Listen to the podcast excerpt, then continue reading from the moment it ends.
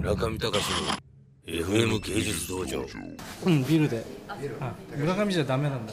色。あプリン体を。あそれでそのね名古屋のすみません話を戻すと ICA ってのができて、うん、そこによく通うようになったんですよ。でそういうのはなくて日本にはね、うん、それで村上市の友達は名古屋にいいアーティストがいてでそこに教授だよもう。あ教授になっちゃった、うん。名古屋。すごいね。もうそういう年なんです僕ら。菅原君とこ覚えてる？教授だもんね、うん。まず教授なのもじゃないの？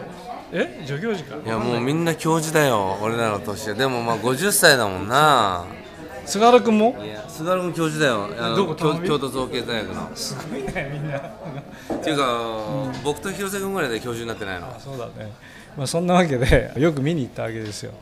泊まりがけで。それでインスパイアされて、えみんな教授にしないとダメなんだよ。ーなんかあのー やっぱこういうものが何なのかっていうのをまずほら体験できたわけだよね。でその時にやってたアーティストがなんか割と言ってるなアーティストが多くて、うん、でまあそれとは別に村上市もなんかすごくそんな実際に現代アートをね連れてきて作家を連れてきて作品作らせて見せられるなんてすごい贅沢なこと誰もやってなかったしそもそも コンテンポラーアートは見れなかったからね日本ではね、うん、だそういう意味では先駆けのなんかあれだったんだよね。だそういう意味ではあの当時はすごくみんなあれを見にインスパイアを受けたんじゃないの？20そうだったよね。名古屋行く時にさ6とか7とか8とか。その直前にマサトがねバイクで事故ったりして行けなくなったりとかね。ね。で運転手が2人のはずが1人しかいなくなって大変とかね。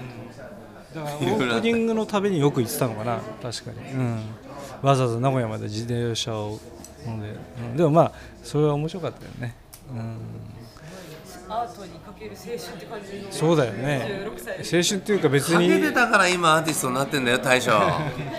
俺なんかくだらないことを話す人じゃないんだよ。言っちゃ悪いけど武藤ちゃん。俺はねくだらない話をスポンサーもなく話す人じゃないの。アーティストなんです。一応シリアスにやってた時期もあった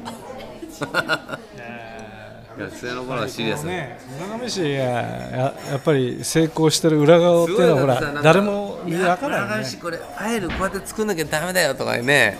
作品になんかちゃんと体型がないと絶対ダメでしょとか言って いろいろ怒られました。いやでも一番やっぱり学んだのはやっぱコンテクストだよね、それが全く重要っていうのが当時誰も言ってなくて。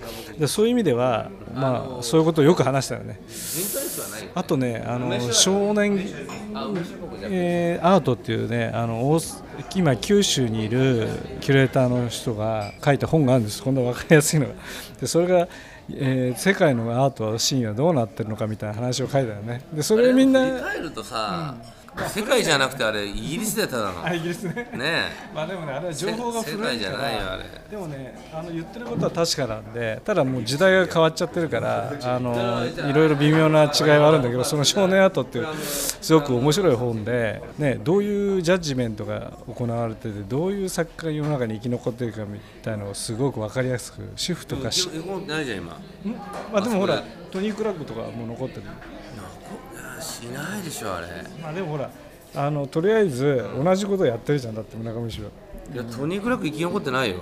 そう？うん。いやマーケットにはいるけどさああれはも一応ほら歴史には名を残してるよね。トニー・クラック自体は。ちょニュースカラプいチャーとしては。やーだけどすごいカロに比べるとちっちゃいんじゃない？あまあね。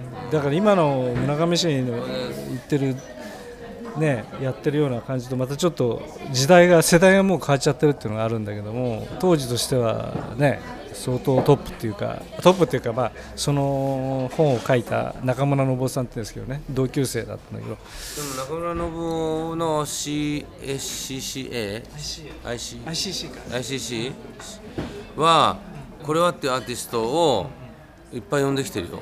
外国から。だから僕うちの今アーティストのうちが取り扱ってるアーティストほとんどもうすでにその ICC が invite して日本に何ヶ月も滞在してる人が多い。どどこのアーティスト？うちのえっとロサンゼルス。うんあロスもね。うん。とかあのこの前のアンリ・サラさんとか。あアンリサラさんはいいよね。